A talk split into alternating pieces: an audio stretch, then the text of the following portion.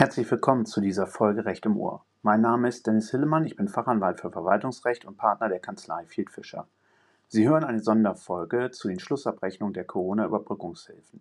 Jeden Tag bis zum 15.03.2024 werde ich eine neue Folge aufnehmen, die ein spezielles Thema behandelt. Die Folgen mögen vergleichsweise kurz sein, sie behandeln aber immer aktuelle Themen. Fachlichen Austausch finden Sie auch in meinem Netzwerk dem Sie kostenlos beitreten können unter www.überbrückungshilfe-netzwerk.de www.überbrückungshilfe-netzwerk.de Sie erreichen mich unter dennis.hillemann@fieldfisher.com. Jetzt starten wir in die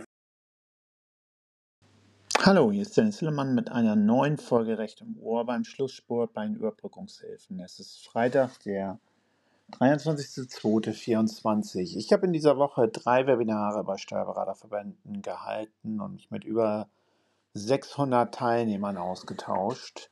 Es war, brennt natürlich überall bei den Überbrückungshilfen.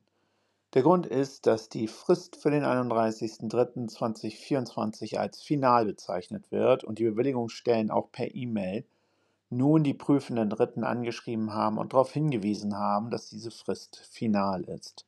Die Steuerberaterkammern haben daraufhin mit einem Brandbrief an das Bundeswirtschaftsministerium reagiert und entsprechend gefordert, dass die Frist um mindestens sechs Monate verlängert wird. Ich weiß nicht, was daraus kommt, ich habe aber große Zweifel, dass es eine Fristverlängerung gibt.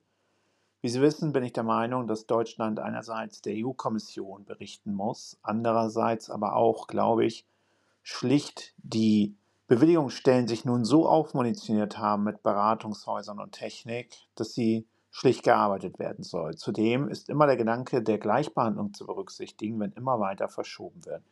Gleichwohl einen sachlichen Grund, das Ganze jetzt eigentlich am 31.03. zu machen, gibt es tatsächlich nicht.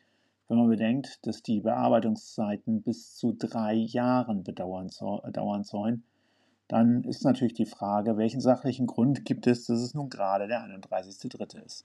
Wie dem auch sei, es ist, wie es ist. Hierzu werden mir in der Regel zwei Fragen gestellt. Erstens, endet die Frist tatsächlich am 31.03. oder endet sie erst am nächsten Werktag, also am 2.04.? Da ist ja auch noch Ostern dabei. Karfreitag, Ostersonntag, da ist ja wirklich alles in der Verlosung, was es gibt. Hierbei werde ich immer wieder mit den BGB-Regeln konfrontiert, die ja dann bei einem Ablauf einer Frist, die ähm, den Fristverlängerung auf den nächsten Werktag setzen. Das wäre dann also der zweite, vierte. Ich bin da extrem skeptisch, weil Hintergrund ist insbesondere, dass die Frist eigentlich nicht am 31.03. abläuft, sondern dass die Frist denklogisch eigentlich bereits am 31.10.23 abgelaufen ist und Sie als Steuerberater lediglich für Ihre Mandanten einen, an, eine Fristverlängerung bekommen haben, mit der Folge, dass Sie bis zum 31.03., die eigentlich am 31.10.2023 abgelaufene Frist wahren können. Sie haben sich verwaltungsrechtlich eigentlich selbst gemahnt und Ihnen wurde insoweit eine großzügige Fristverlängerung bereits zugestanden vor diesem, die Frist haben sie eigentlich praktisch selbst einen Antrag gestellt aus der Logik heraus, dass sie erst bis zum 31.03. abgeben müssen. Das wurde ihnen also nicht behördlich gesetzt. Und das ist ein wesentlicher Unterschied. Deswegen bin ich, ich weiß, sie konnten gar nicht anders beantragen als 31.03., ist mir durchaus klar. Aber deswegen bin ich sehr skeptisch, dass sich die Frist wirklich auf den 2.04. verlängert und würde dort auf keinen Fall drauf setzen. Die Steuerberater, die darauf setzen, haben meines Erachtens ein Problem. Davon zu trennen ist die Frage, ob ähnlich wie bei den Neustarthilfen das Portal einfach offen gelassen wird, sodass Sie auch nach dem 31.03. dann noch eine entsprechende Schlussabrechnung einreichen können. Das kann Ihnen aber keiner sagen. Das kann auch ich Ihnen jetzt heute nicht sagen. Ich weiß es nicht. Meines Erachtens müssen Sie hart mit dem 31.03. entsprechend rechnen. Die zweite Frage, die mir immer gestellt wird, ist diejenige, ob man dann nicht einfach die Zahlen aus den Anträgen übernimmt, ohne das erneut zu prüfen, hochlädt und dann im Nachgang noch einmal Korrekturen vornimmt.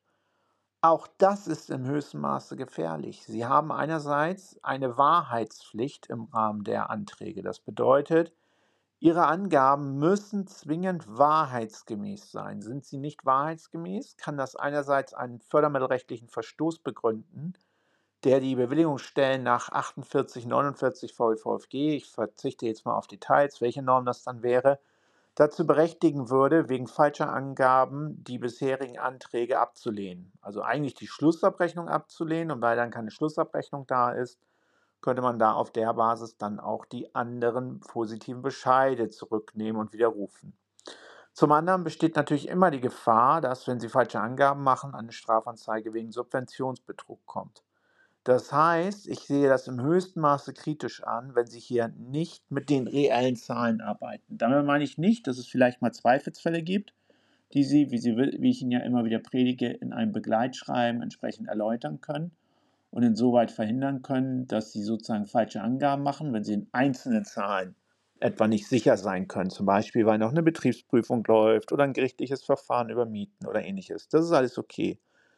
Aber bewusst falsche Zahlen reinzuschreiben, beziehungsweise zumindest nicht die aktuellen, das ist gefährlich, das ist schwierig und davon rate ich Ihnen dringend ab. Ich weiß, dass es hart ist, Vielleicht kriegen die Steuerberater, kann man ja noch was hin. Ich hoffe es für alle Beteiligten. Aber leider möchte ich Ihnen hier einfach aus Gründen anwaltlicher Vorsicht, und Sie wissen ja, ansonsten sozusagen kämpfe ich auch und bin nicht immer überein mit dem, was die Bewilligungsstellen vertreten. Aber hier bei dieser Frist am 31.03. rate ich zur größten Vorsicht. Wahren Sie diese. Bis morgen zu einer neuen Folge. Fachlichen Austausch finden Sie auch im Netzwerk Überbrückungshilfe unter www.überbrückungshilfe-netzwerk.de. Da ist viel los.